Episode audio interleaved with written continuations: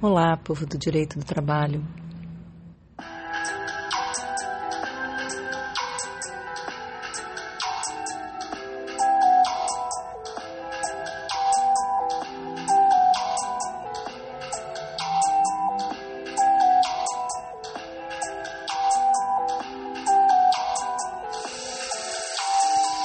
Bem-vindas, bem-vindos, bem-vindes a mais um episódio aqui dos Drops de Direito do Trabalho, suas pílulas de informação para despertar o seu interesse, para se aprofundar no estudo das relações de trabalho em geral e de alguns assuntos em particular.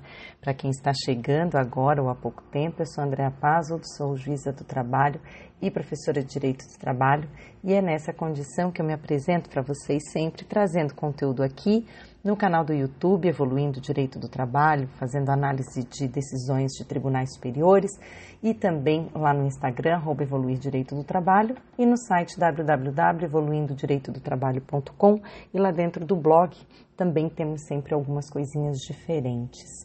Nós estamos tratando nessa, nessa nova fase aqui, enquanto não vem legislação nova, aleluia, que bom, a gente pode voltar aos nossos temas de direito do trabalho para a gente continuar uma, uma sequência mais, vamos dizer, convencional.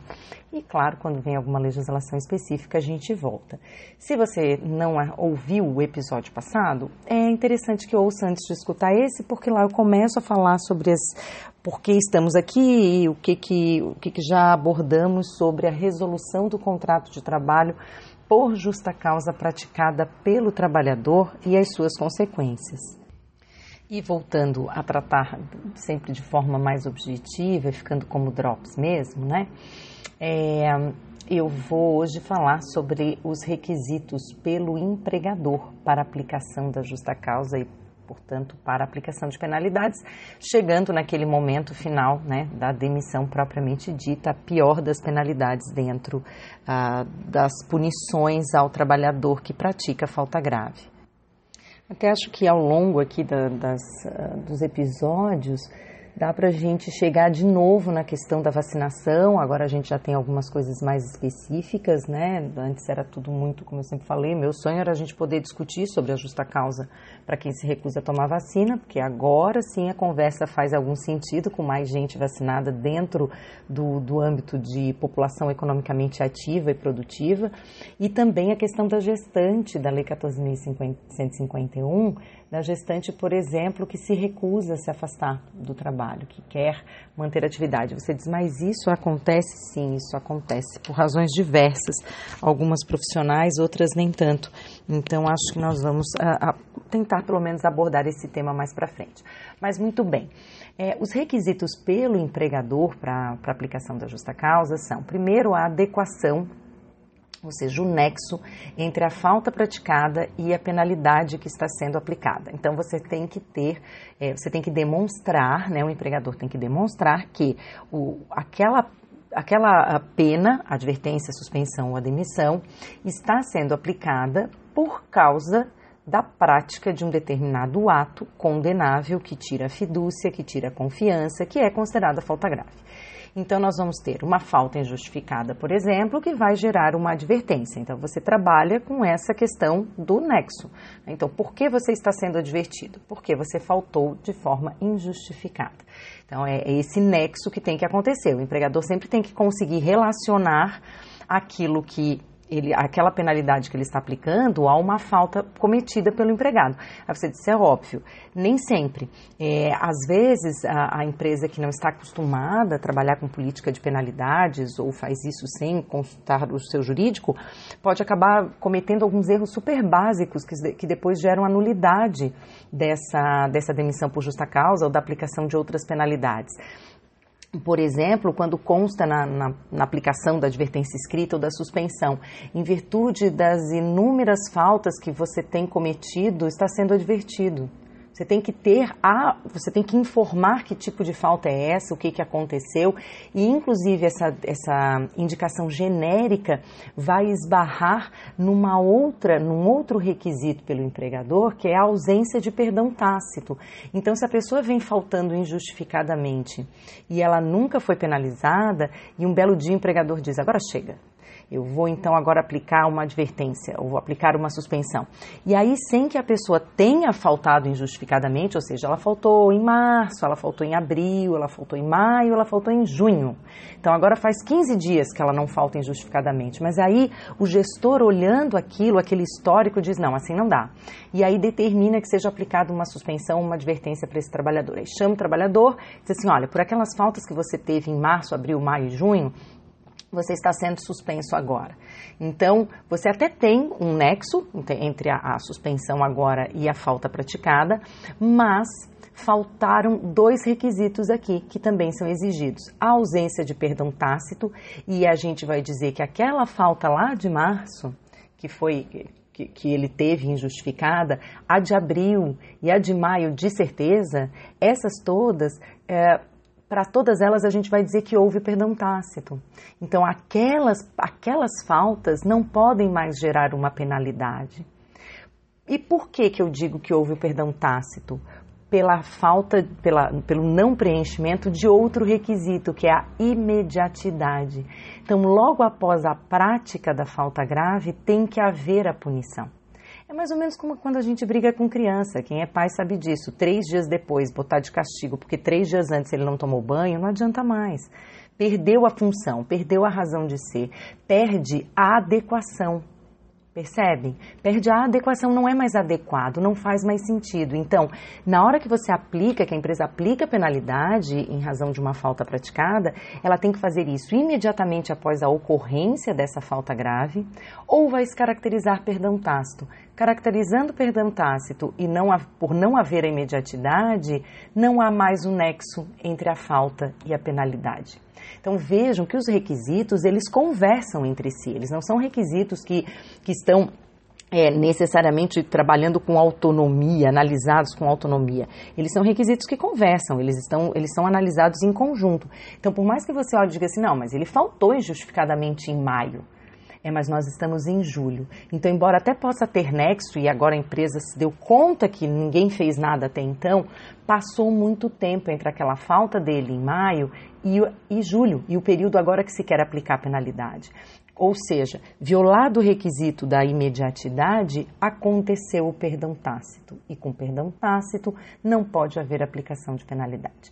Pensem nisso, porque uh, depois, quando a gente tem que analisar essas questões, a gente sempre tem que olhar quando o cliente chega com todas as penalidades que ele recebeu, por exemplo, se é um trabalhador, tem que olhar se o empregador cumpriu esses requisitos. Se houve a explicação, ou seja, por que, que ele está sendo penalizado, então tem a, o nexo entre a falta e a penalidade. A gente eh, não consta como um requisito expresso, mas a comunicação ao trabalhador de por que, que ele está sendo punido, ela é óbvia, isso faz parte da boa-fé e da lealdade nas relações, nas relações contratuais em geral e com certeza nas relações de emprego. Então, o trabalhador tem que ser cientificado de que ele está sendo penalizado e qual é a falta que foi praticada que gerou, ou seja, esse nexo, essa adequação.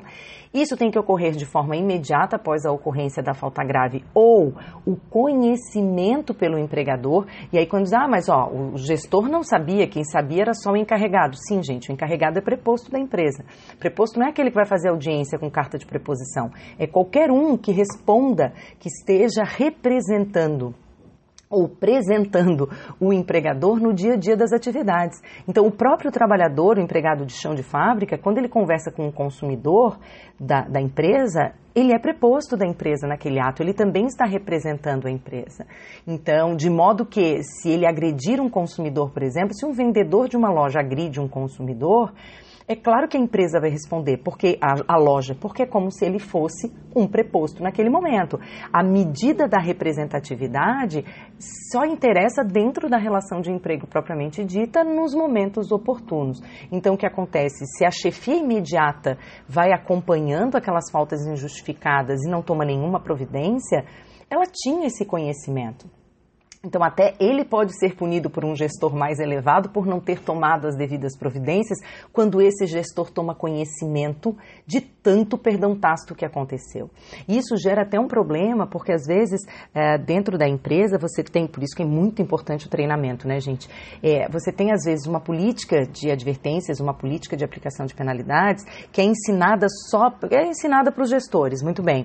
Só que passa o tempo, vai alternando o gestor, vai mudando e não é dado dado o treinamento para esse novo gestor que chega. E aí você tem um coordenador de um turno e outro coordenador para outro turno. E eles se comportam de formas completamente diferentes. Então não há uniformidade na aplicação de penalidade. Então o coordenador ou encarregado do primeiro turno, do turno da manhã, tem, uh, utiliza a, a, a, prática, a política de penalidades e, e passa para o RH e faz a penalidade de advertência, de suspensão, tudo conforme, vai perguntando, vai se informando e aplica as penalidades. E aí o encarregado do segundo turno, do período da tarde, ou ele não participou daquele evento, ou não fez o treinamento, ou por conta própria, porque isso também acontece, ele acha que não é o caso também de ficar divertindo e suspendendo todo mundo só porque não está usando EPI, só porque não, não chega no horário. Ah, o que, que tem atrasar depois do almoço? A gente dá um jeito na, na, aqui depois na produção. É, mas principalmente essa questão de uso de EPI é uma coisa muito comum que o gestor é, imediato queira decidir se aquele trabalhador, como ele é ótimo, tudo bem ele não usar EPI. Aquele que é ruinzinho, aquele, então a gente vai falar do EPI.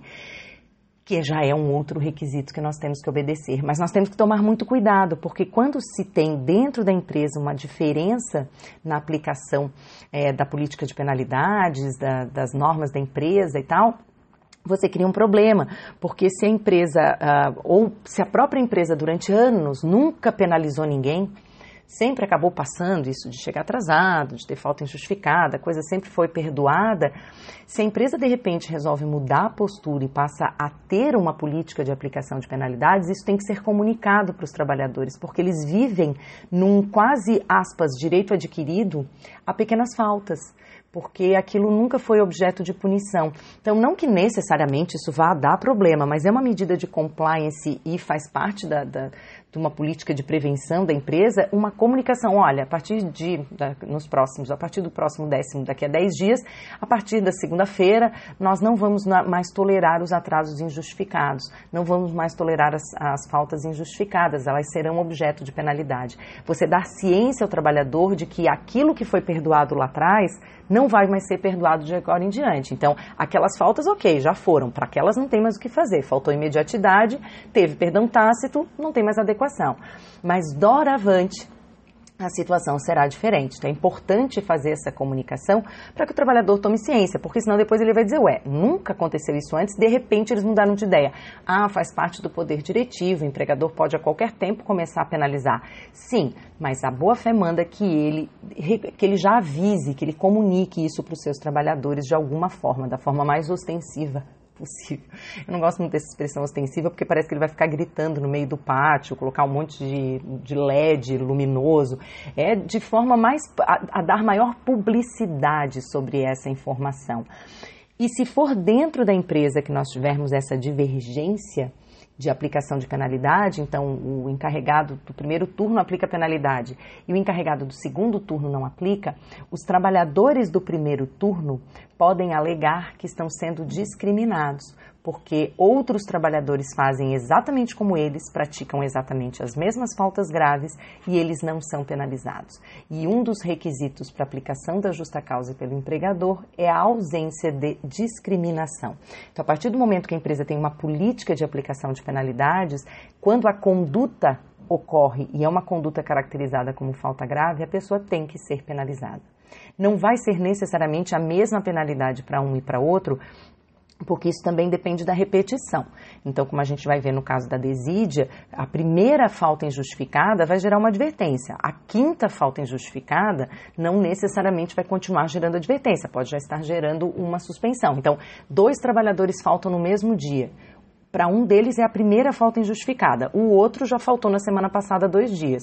Então, sim, poderemos ter penalidades diferentes e isso não vai ser discriminação. Por quê? Porque as situações são diferentes. Mas na mesma situação, então, a falta de uso de EPI ou gera aplicação de penalidade para todos os trabalhadores ou não gera aplicação de penalidade para ninguém. E a empresa que corra o risco, inclusive, de sofrer mais acidentes e de sofrer mais ações judiciais em caso de doença, porque ela não vai ter nem como provar que ela fiscalizou. Porque fiscalizar sem aplicar penalidade em quem não está utilizando EPI é como se não estivesse fiscalizando, que é uma fiscalização pro forma, ah, eles não usam. Isso não é fiscal, fiscalizar, isso é constatar um fato não tomar nenhuma providência significa correr o risco de aquilo ser depois um problema para a empresa, criando inclusive um passivo. Então, essa ausência de discriminação significa você, tendo a mesma situação, aplicar a penalidade, ainda que não seja exatamente a mesma, mas aplicar algum tipo de penalidade. E finalmente o bis in idem, o não bis in idem. É, acontece o seguinte: o sujeito estava, foi pego dormindo no banheiro no horário de trabalho. E aí o seu chefe imediato, no calor do momento, aplica uma advertência escrita nele. Já faz, já resolve, já aplica advertência. Só que na verdade ele já tinha várias outras penalidades anteriores. Então era possível escolher pela suspensão. Porque, como eu falei para vocês no outro, no outro episódio, nós não temos uma super regra. Três advertências, três suspensões uma e a demissão. Nós vamos ver sempre o caso concreto, a, a, a proporcionalidade, a adequação, o nexo, para ver qual é a penalidade que vai ser aplicada.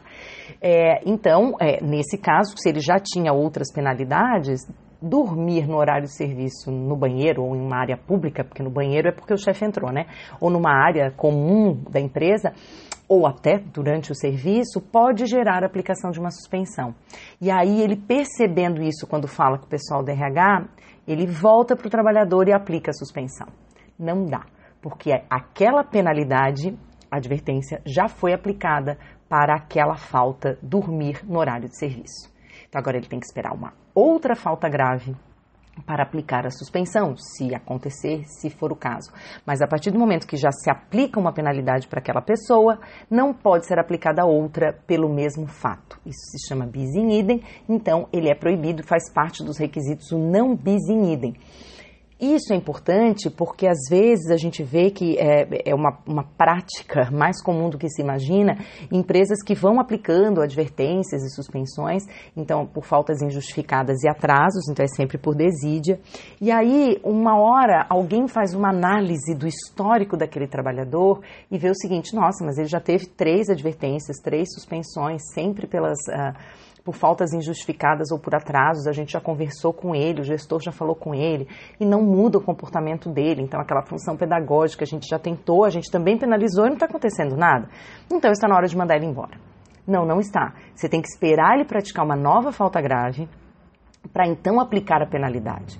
Não existe isso de pegar o conjunto da obra dele e aplicar a despedida, a demissão por justa causa, pelo conjunto de faltas que ele já praticou e para as quais ele, e a respeito das quais ele já foi penalizado. Então, se ele recebeu as três advertências, as três suspensões, já foi penalizado. Não dá para pegar esse conjunto e dizer assim, você está sendo despedido pelas inúmeras faltas que praticou até hoje que nós já fomos lhe penalizando. Exatamente, você já foi sendo punido, então agora você não pode ser punido ele certamente essa pessoa vai praticar outra falta grave, porque está muito claro que ela não tem compromisso com o trabalho. Na próxima, considerando aquele conjunto, você pode fazer a demissão por justa causa. Você não vai demitir por justa causa a pessoa que faltou uma vez sem justificativa.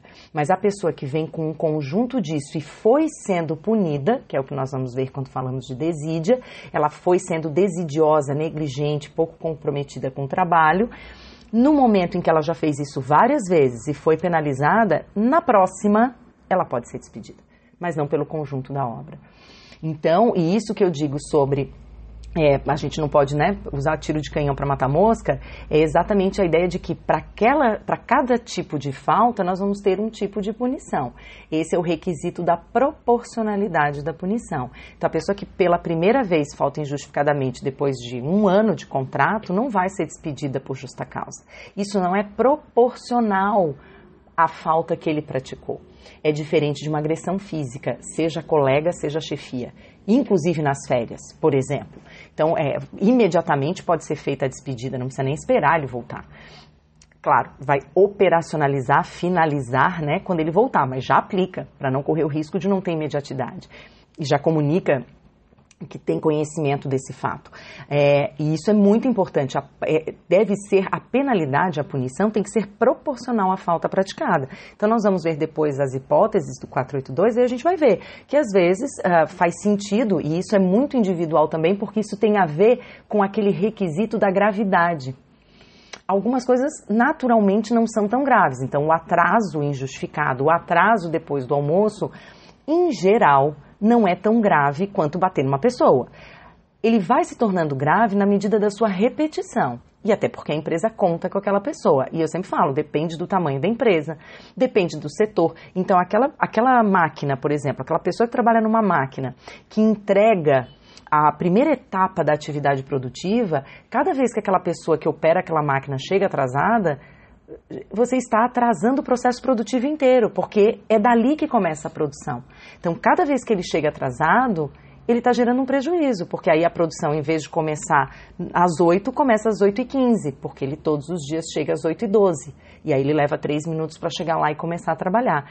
E isso significa, com certeza, um prejuízo, mas ainda que não significasse, mostra a falta de comprometimento, porque os outros trabalhadores estão esperando ele começar porque ele é o primeiro na produção, para eles poderem dar andamento na atividade. Então vejam como isso é importante, né? como é fundamental que se possa aferir essa proporcionalidade. E aí, com isso, eu falei para vocês, então vamos ver, ah, ele chega atrasado, isso faz com que ele comece atrasado a produtividade, isso traz prejuízo. O prejuízo não é um requisito obrigatório. Não é. Então a empresa não tem que provar quantas peças ela deixa de produzir porque aquele cara, o primeiro da produção, chegou atrasado 15 minutos. Ela não precisa fazer essa prova. O simples fato dele chegar atrasado, ele ser o primeiro da produção, e isso gerar uma espera por parte de todas as pessoas, pode ser considerado suficiente para aplicação da penalidade.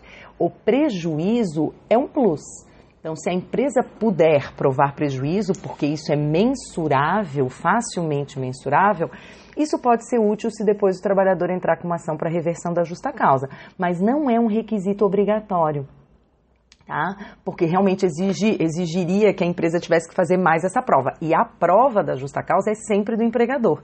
Então não precisa necessariamente fazer essa prova. Por exemplo, em casos de despedida por concorrência, por comércio habitual na forma de concorrência, é, é muito comum que a empresa demonstre esse prejuízo efetivamente, o desvio de clientes e tal. Na improbidade também é comum que se apresente o prejuízo, mas o prejuízo não é o prejuízo que faz a falta ser mais ou menos grave necessariamente. Pode ser simplesmente pela falta de comprometimento, pela perda da confiança.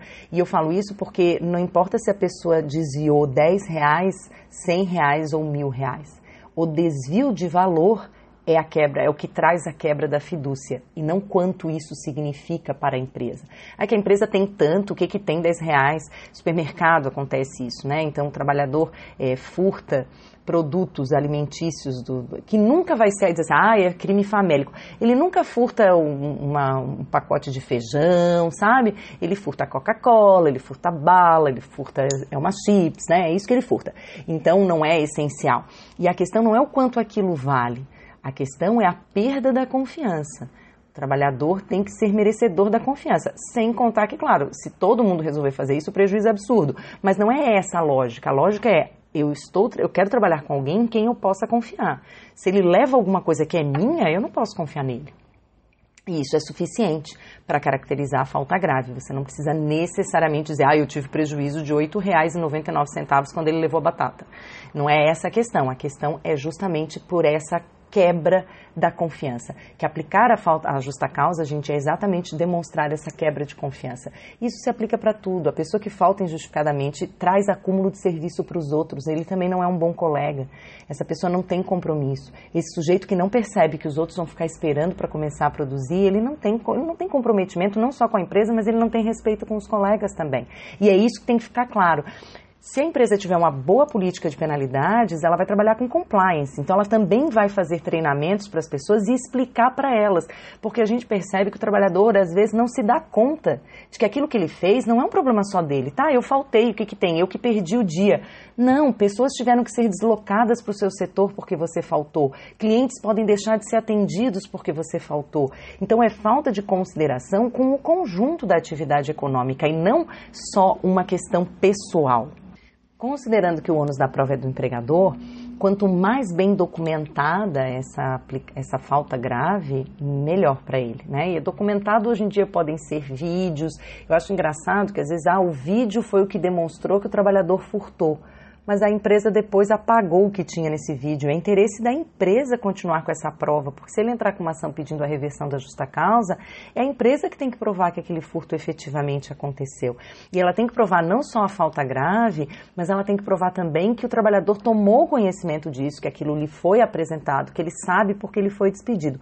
O que eu costumo dizer em aula é que a maior parte das pessoas sabe porque foi despedida na justa causa. Então, é ele, mesmo que diga diferente na primeira conversa com o seu advogado, com a sua advogada, lá no fundinho ele sabe. Principalmente que diz assim: ele me mandou embora por justa causa, eu não sei o que aconteceu, sabe? Sabe o que aconteceu. Em geral, sabe o que aconteceu. Raros são os que não sabem realmente. É, e aí já é importante até que o trabalhador se dê conta que ele tem que dizer a verdade para o seu advogado, para a sua advogada, porque se depois ele disser que ele não sabe por quê e a empresa apresenta seis advertências, cinco suspensões e por última demissão, o que, que o advogado vai dizer? Porque ele na inicial disse que o trabalhador não tomou nem conhecimento e que nunca tinha sido penalizado. Mais uma razão para às vezes utilizar a produção antecipada de prova quando desconfia que o cliente talvez não esteja contando tudo. Certo? Então, quando isso acontece, essa é muito comum a ação de reversão de, de justa causa mas também é muito comum que o trabalhador, é, que ao longo do processo fique claro, até no depoimento pessoal, que ele tinha conhecimento de que ele não podia fazer aquilo que ele fez e de que ele efetivamente fez assim mesmo. Só que ele achou que não, não ia dar nada ou que não era tão grave assim, que aquilo não, não é suficiente. Só que a discussão se é suficiente, se é proporcional, se é adequado, é uma discussão jurídica. É diferente da discussão se ele praticou a autoria e a materialidade da situação. Então, a materialidade do fato, ela existiu. Então, ele furtou uma Coca-Cola. A questão é se isso é suficiente para a aplicação da penalidade máxima. Mas se ele esconde do advogado que ele realmente furtou a Coca-Cola, aí é uma questão que a gente está tra trabalhando no curso de prática da, de, de técnica para prática jurídica, é você, o, o advogado do trabalhador começa dizendo ele não, for, ele não furtou nada, ele não sabe porque foi despedido, foi aplicada uma falta grave, uma justa causa nele e ele não sabe o que é. E a empresa prova que houve o furto da Coca-Cola, o advogado, eu falo da Coca-Cola, mas enfim, né, não ganho nada para isso, inclusive não atomo, né? Então o furto do refrigerante, o trabalhador depois vai ter um problema sério porque seu advogado, o que, que ele tem para dizer na impugnação? Ah, mas não é tão grave. Isso é inovação. Ele não pode falar sobre isso na impugnação aos documentos. Ele tinha que ter falado na inicial que é eh, excessivamente gravoso, que é desproporcional, que podia ter dado uma chance para ele, ou que eles tinham, que tinham, o, che, o chefe tinha dito que podiam pegar um refrigerante e depois descontar na forma de vale que houve um mal entendido. Isso tudo tem que vir na inicial, isso não, não é matéria de impugnação. Se na inicial se diz ele não sabe porque ele foi despedido, mas ele não praticou nenhuma falta grave, se depois a empresa prova que ele furtou o refrigerante, você não tem mais nada para dizer. E isso é muito, por isso é tão importante o método DEP, diagnóstico em perguntas, que é conversar com o cliente na entrevista, ver não só o que ele diz, mas como ele diz quando você pergunta e quando ele responde. O como muitas vezes é muito importante. Não vou antecipar mais, porque isso faz parte de conteúdo exclusivo de curso. Então tá lá para quem quiser ainda comprar a técnica da prática da pesquisa jurídica. Estamos encerrando nossas aulas ao vivo. É, mas ficam todas gravadas. Tivemos aula bônus essa semana com César Pazulo Júnior, já tivemos com Carlos Begales e ainda teremos mais uma. As minhas já se encerraram e nós encerramos inclusive com atividades que não são tão somente jurídicas, e isso é muito legal. Mas então, quando a gente fala de justa causa, justamente pelo ônus da prova ser do empregador, é muito importante que ao longo da contratualidade ele vá guardando isso tudo para o momento em que, se for chamado, se for questionada a aplicação da, da justa causa, ele tenha elementos para isso.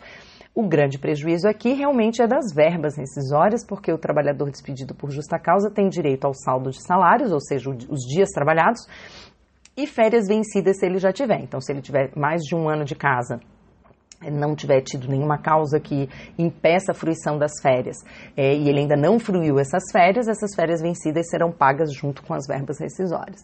É, no momento das verbas rescisórias, mesmo que ele tenha sido despedido por justa causa, ou seja, o 13 terceiro proporcional, férias proporcionais e aviso prévio não são devidos para quem é despedido por justa causa. Feito, meu povo, porque eu não quero mais passar de 30 minutos nos nossos episódios, pelo menos como regra geral. A gente tem assunto para a vida inteira, então vamos por partes e vamos mais devagarzinho. Eu já falo rápido o suficiente.